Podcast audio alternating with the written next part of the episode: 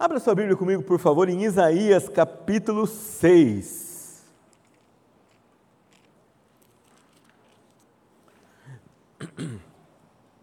Nós estamos estudando doutrina. E uma das coisas que nós queremos que fique na sua mente no seu coração é que doutrina não é uma série de postulados teóricos, teológicos e filosóficos que devem ficar em algum livro e nunca ter nenhum ponto de contato com você. Nem que você pense que doutrina é, é negócio dos pastores, dos presbíteros e dos teólogos. Nós queremos que, ao final desse semestre, vocês todos entendam que doutrina é um assunto da sua vida como cristão. E ele não tem a ver apenas com afirmações teóricas e teológicas que nós cremos. Tem, ela tem a ver com afirmações teológicas que nós cremos, mas que tem implicações diretas para o nosso viver diário. Ou seja, as doutrinas que nós cremos, e nós acabamos de cantar uma delas aqui, que Deus criou o mundo, elas devem orientar a nossa maneira de viver, e a nossa maneira de tomar decisões, e a nossa maneira de nos relacionar com Deus e com os nossos irmãos e com os, os nossos amigos e a nossa família, ela não pode ficar isolada num cantinho do nosso cérebro. Não é assim que as coisas acontecem, não é assim que deveriam acontecer. E hoje eu queria olhar com vocês para duas histórias na Bíblia. São dois encontros teológicos, doutrinários, mas que têm implicações imediatas para a vida daqueles que pararam por algum momento e contemplaram o Senhor, ou deram um pouquinho do seu tempo para ouvir verdades a respeito do nosso Deus. E aí tem um desafio para você. A cada domingo que nós avançarmos aqui nos nossos estudos, quando voltar para casa, que você olhe para tudo isso que você ouviu e você pergunte e responda a pergunta: qual é a implicação direta que esta doutrina que nós estamos estudando tem para mim? O que ela pede de mim? Qual a orientação que eu vou tomar? Qual a ordem que eu vou obedecer na minha vida diária depois de ter ouvido essa doutrina? Porque na visão cristã de doutrina e vida não existe separação. Não é? A gente não separa teoria e prática. Você não consegue praticar uma coisa coerentemente, uma verdade coerentemente, se você não a entendeu. Mas também não interessa para o cristão apenas entender uma verdade e nunca praticar essa verdade. Tiago deixa isso muito claro quando ele diz que aquele que ouve a palavra e não pratica é como um homem que olha no espelho, sai e logo esquece da sua imagem. Ou seja, não, não é natural, não é conveniente, não é lógico, não é correto. Então, na nossa vida, nós temos sempre que pensar aquilo tudo que eu aprendo na igreja, todo sermão que eu ouço, as lições e estudos bíblicos, e as lições doutrinárias, elas têm uma implicação direta na minha vida prática e elas respondem a uma orientação em alguma área da vida que me mostra como eu vou viver de acordo com a vontade de Deus. Então abra sua Bíblia comigo, primeiro em Isaías capítulo 6. Texto que alguns de vocês sabem de cor, certo? Vou começar aqui, você já pode até acompanhar a história. Isaías capítulo 6, assentados mesmo como vocês estão, vocês vão me acompanhar na leitura. E enquanto eu leio, eu vou fazer intervenções a respeito dessas verdades que nós estamos conversando aqui. É Isaías capítulo 6. No ano da morte do rei Uzias, eu vi o Senhor assentado sobre um alto e sublime trono, e as abas de suas vestes enchiam o templo. A história já começa com uma declaração teológica, um marco histórico, que é a morte do rei Uzias, mas já começa com uma declaração teológica. O profeta diz: Eu vi o Senhor, eu contemplei o Senhor, eu entendi algumas verdades sobre o Senhor. E a primeira verdade que Isaías encara aqui é da presença sublime e plena e incomparável do Senhor no templo. Você lembrar comigo que aqui no Antigo Testamento, os crentes ainda não tinham aquela ideia de que Deus tabernaculava em nós, que nós somos o templo, ou que ele habitava conosco. A ideia era que Deus estava apenas no templo, e alguns, talvez erradamente, pensavam que Deus estava no templo quando havia culto. Mas o tabernáculo e o templo eram a marca da presença de Deus naquele lugar. E é significativo que Isaías, na sua visão, tenha visto o Senhor no templo, mas no seu alto e sublime trono. Bom, pensa comigo, se o Senhor está no seu alto e sublime trono, esse alto e sublime trono não cabe no templo. Então, essa, com essa visão, Deus já está mostrando para Isaías: eu estou no templo, estou fora do templo. Eu habito a terra toda. E aqui há muita orientação de Deus para o seu profeta. Serafins estavam por cima dele, cada um tinha seis asas. Com duas cobria o rosto, com duas cobria os seus pés e com duas voavam. E clamavam uns para os outros, dizendo: Santo, Santo, Santo é o Senhor dos exércitos, toda a terra está cheia da sua glória. Esse versículo combina com o começo da visão. Deus, no seu alto sublime trono, dentro do templo, ocupa não só o templo, mas ocupa a terra inteira. A terra está cheia da sua glória. Outro profeta vai dizer: O Senhor está no teu santo templo, cale-se diante dele toda a terra. E ali não é uma menção ao templo, à construção em Israel, mas é uma menção a Deus como Senhor da criação. E como Senhor da criação e do mundo, toda a terra é o templo que ele governa, habita, comanda, porque simplesmente ele é o Criador e o dono de tudo isso. Interessante os serafins clamarem Santo, Santo, Santo. Né? Bastava dizer Santo é o Senhor dos Exércitos e tudo estaria resolvido. Alguns comentaristas vão dizer que a menção de Santo, Santo, Santo é uma alusão a Trindade Santa, não é? Três, um Deus que é três vezes santo. E ele usa o nome Santo, Santo, Santo é o Senhor dos Exércitos, confirmando essa ideia, porque esse nome Senhor dos Exércitos significa Senhor de todos os seres poderosos no mundo. Não era só Senhor de um exército de Israel, mas era o Senhor de todos aquele, aqueles seres que teriam poder de interferir na vida humana de alguma forma. Inclusive, humanos e celestiais. Isso combina com a mensagem do profeta. Mais para frente ele vai usar aqui expressões como Deus usa a Etiópia, a Síria e a Babilônia pra, como vara para disciplinar o seu povo. Ou seja, Deus é o Senhor dos exércitos do inimigo e se algum dia Deus traz o exército inimigo para atacar o seu povo, não significa que ele se esqueceu do povo que lhe é propriedade peculiar, significa que ele tem um propósito para isso. A gente não pode automaticamente dizer que esse propósito é disciplina, porque a gente não sabe. Os pensamentos de Deus são tão altos que nós não temos capacidade de discernir. Se um dia Deus permitir que a perseguição chegue à igreja no Brasil, não podemos dizer assim: ah, Deus está disciplinando a igreja automaticamente. Porque Deus tem uma visão sobre tudo isso que nós não sabemos. Isso pode ser um motivo, mas Deus pode estar desacomodando a igreja, Deus pode estar avivando a igreja, Deus pode estar querendo espalhar mais o seu evangelho. Há muita coisa que Deus pode fazer quando Ele permite que um exército inimigo aflija o seu povo, como nós vemos aqui na história do Antigo Testamento. Versículo 4: As bases do limiar se moveram à voz do que clamava, e a casa se encheu de fumaça. Então disse eu: Ai de mim, estou perdido porque sou homem de lábios impuros, habito no meio de um povo de impuros lábios, e os meus olhos viram o Rei, o Senhor dos Exércitos.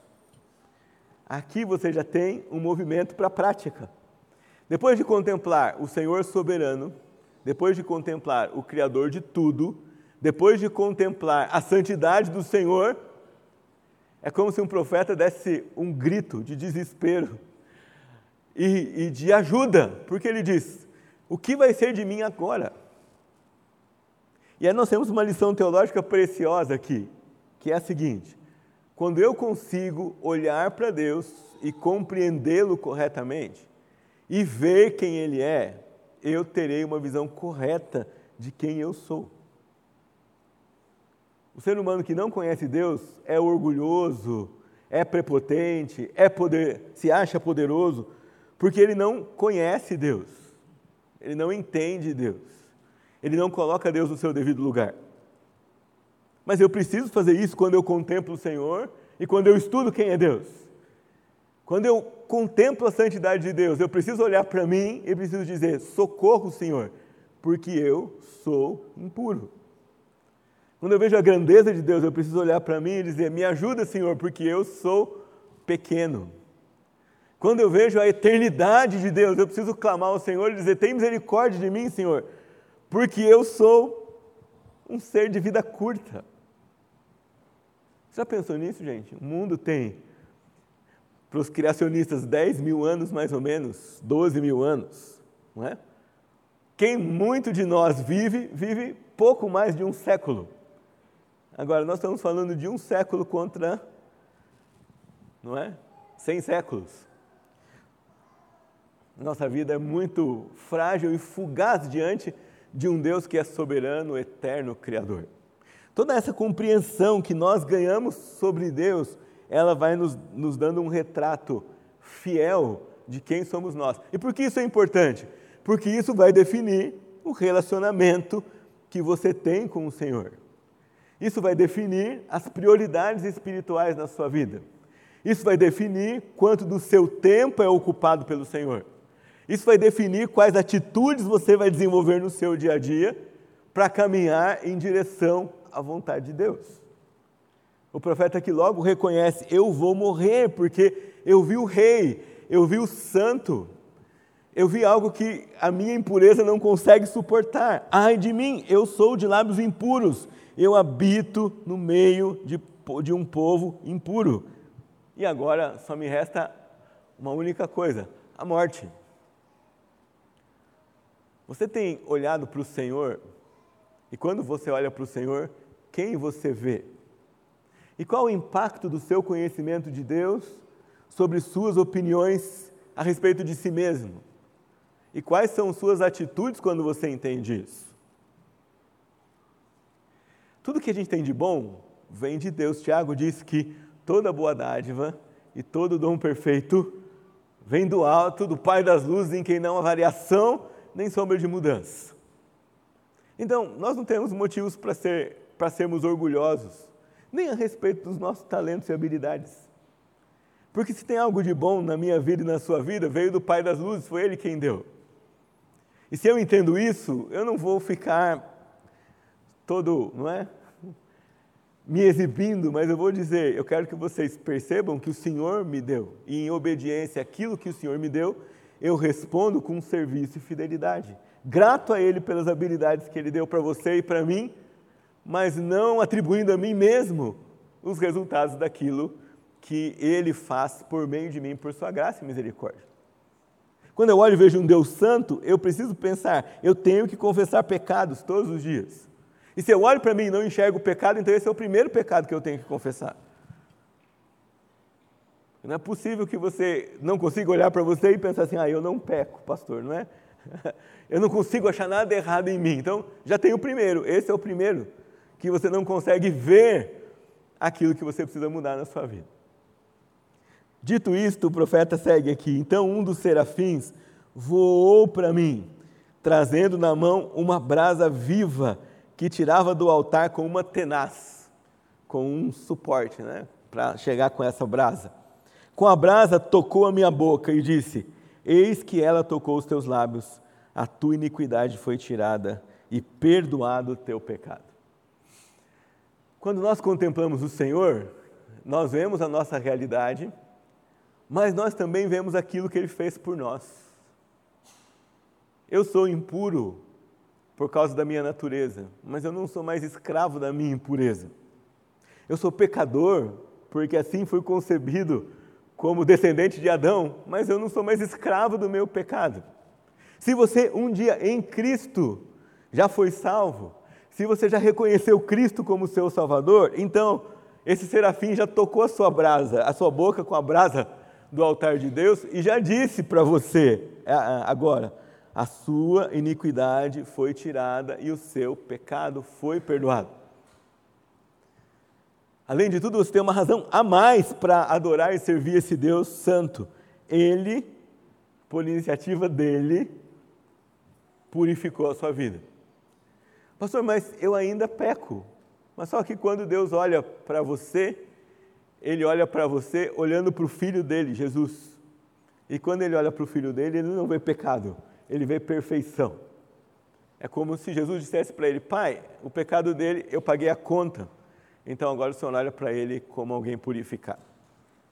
No entanto, essa verdade acalentadora, ela não é para acomodar o nosso coração. Ela é para nos encher de coragem e submissão, para cada dia mais andar em acordo com aquilo que o Senhor pede de nós. O que vai acontecer com o profeta aqui é que ele vai receber uma ordem do versículo 8 em diante. Deus faz uma pergunta. Depois disso, ouvi a voz do Senhor e dizia: A quem enviarei e quem há de ir por nós? E o profeta disse: Eu, eis-me aqui, envia-me a mim. Se você me perguntasse assim, qual é a característica que um crente submisso a Deus, cheio do Espírito, consagrado tem? Sem medo de dizer, vou dizer para você: ele é obediente.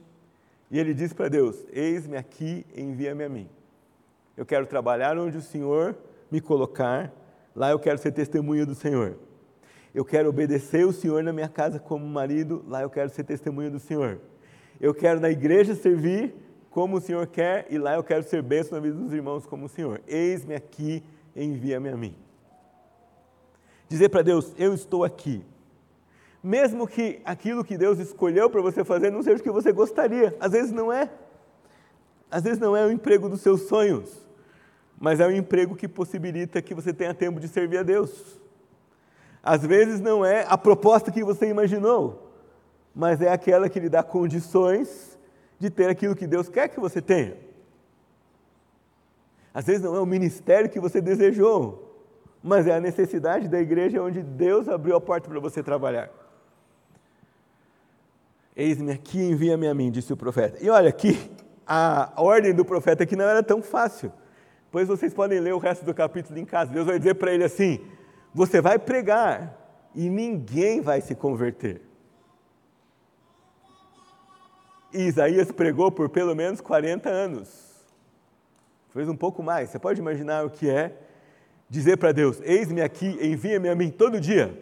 E ele ia levantar e dizer assim: Hoje eu vou pregar e ninguém vai se converter. Obrigado, Senhor, estou cumprindo o ministério que o Senhor me deu. 40 anos. Né? Alguns de nós, ou a nossa geração, é muito impaciente, vocês não acham? Pastor, eu já falei com meu filho duas vezes e ele não muda. Não vai mesmo, gente, não é? É mais, é 50, 100, 150, 200, 400 vezes. Certo?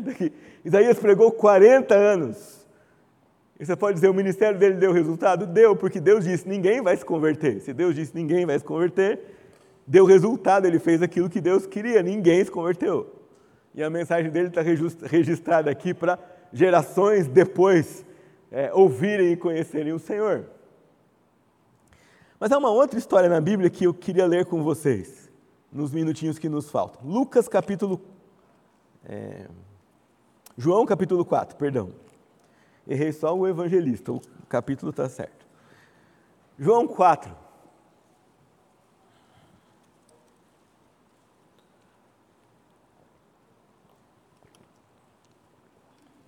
Essa é uma das conversas mais interessantes que você pode encontrar na Bíblia. Jesus e a mulher samaritana a simples, o simples encontro dessa mulher com Jesus já é um fato teológico para ela. Ela já conhece um Deus que tra traspassa barreiras culturais e nacionais. De primeira, logo de cara. Olha, 4. 4, 1.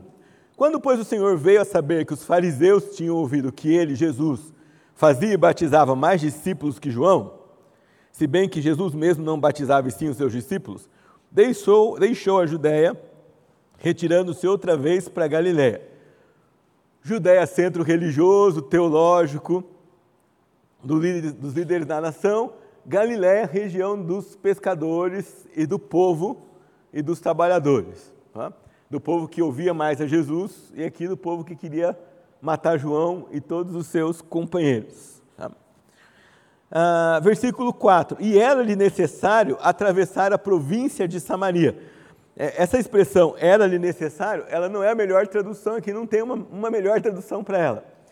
Mas a tradução aqui é que ele tinha que atravessar Samaria. Não é que ele tinha necessidade, mas ele tinha uma obrigação. O contexto dá uma ideia de que ele estava obedecendo a, o, ao seu pai, de passar por aquele lugar, porque ele tinha outros caminhos. Eram mais longos, era, mas era o caminho que todo judeu fazia, porque ninguém passaria por Samaria. E o grego nos diz aqui, ele estava obedi em obediência, ele atravessou a província de Samaria. E chegou a uma cidade samaritana chamada Sicar, perto das terras que Jacó deu, é, deu ao seu filho José. Estava ali a fonte de Jacó, cansado da viagem, ponto teológico importante para você e para mim sobre a humanidade de Jesus.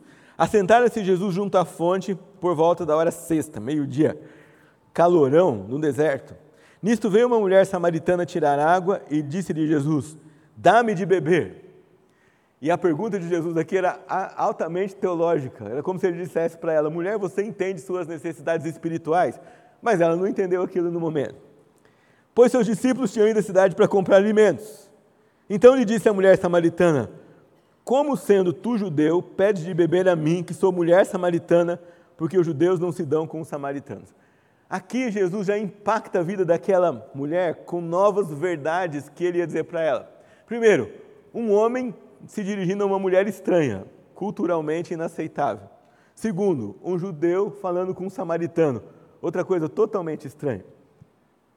Mas de propósito, Jesus está ensinando essa mulher que Deus o Pai, que o Deus que ele obedecia, que ele, que a verdade do Evangelho não tinha barreiras culturais, ela superava os indicativos humanos de comunicação, de importância, de, de vida.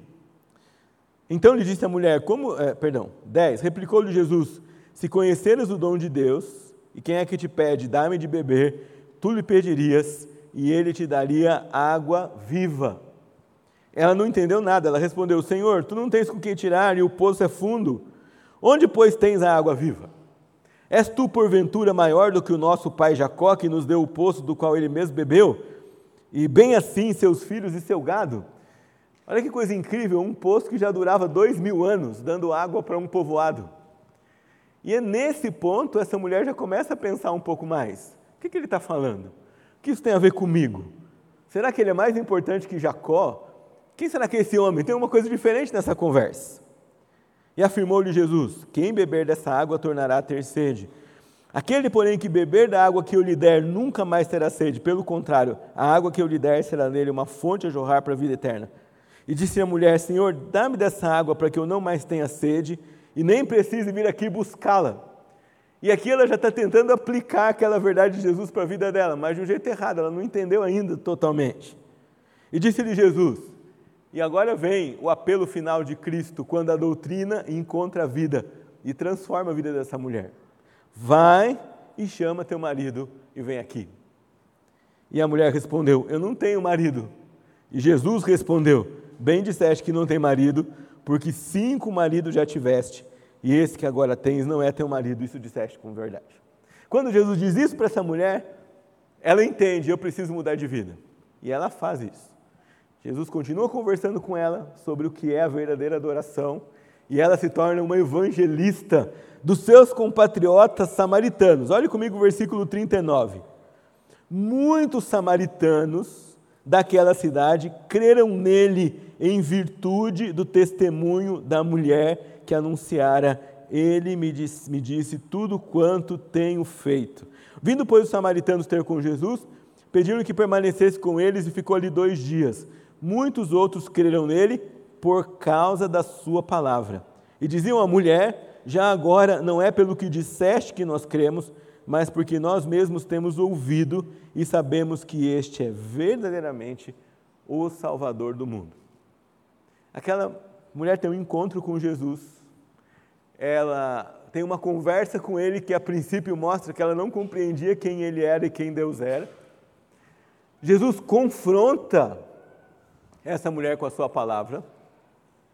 Ele expõe a ela a vida pecaminosa que ela levava e ele chama essa mulher a uma decisão. E ela responde a essa decisão com mudança de vida. Não só com mudança de vida, mas ela ganha para Jesus a atenção de um povoado inteiro.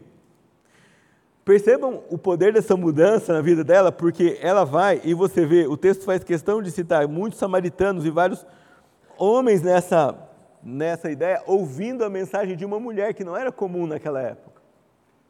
Mas era a palavra de Deus impactando tanto a vida dessa mulher, de forma que aquelas afirmações doutrinárias que Jesus fez a, respeito, de si mesmo, que ele era a água da vida, que ele era maior que Jacó, que Deus procura adoradores que não, não se fixam num lugar, nem num monte, nem outro, e que Deus procura gente que o adore em espírito e em verdade, essas afirmações transformaram a vida prática daquela mulher. Ela sai dali uma evangelista e ela testemunha da mudança da sua vida na vida das pessoas. Claramente, aquela cidade conhecia a vida daquela mulher. Nós estamos falando aqui de povoados menores Talvez que um dos bairros aqui de São José, né? esse povoado de Sicário era muito menor que Jardim Satélite, por exemplo. Não é? Gente que se conhecia, que estava ali num, num, par de ruas, morava num, num conglomerado pequeno de pessoas. E quando alguém era transformado, ou acontecia alguma coisa, ou tinha uma fama, todo mundo sabia quem aquela pessoa era. Agora, essa mulher de má fama tem a sua vida transformada pela palavra e tem a sua identidade mudada. Agora ela não seria mais conhecida como a mulher dos cinco maridos, não é? Mas seria conhecida como a mulher que trouxe a mensagem de Jesus para a nossa cidade. Olha que transformação. A nossa oração e o nosso desejo é que, enquanto nós estudamos doutrinas, Deus transforme a nossa vida. Deus transforme a sua vida, a vida da sua família que você compreende ao final desse semestre, você tenha propriedade em dizer: eu entendo que essa doutrina que minha igreja afirma significa que a vontade de Deus para minha vida prática é esta. Eu entendo que essa doutrina que nós cremos, cantamos e pregamos aponta para mim que no meu dia a dia a vontade de Deus é esta. E que nós tenhamos propriedade em viver a nossa fé, não só com alegria, fervor, mas com entendimento e coerência, com base no que nós estamos vendo na palavra de Deus. Curva sua cabeça, nós vamos orar e depois eu vou explicar como nós vamos nos dividir hoje de manhã.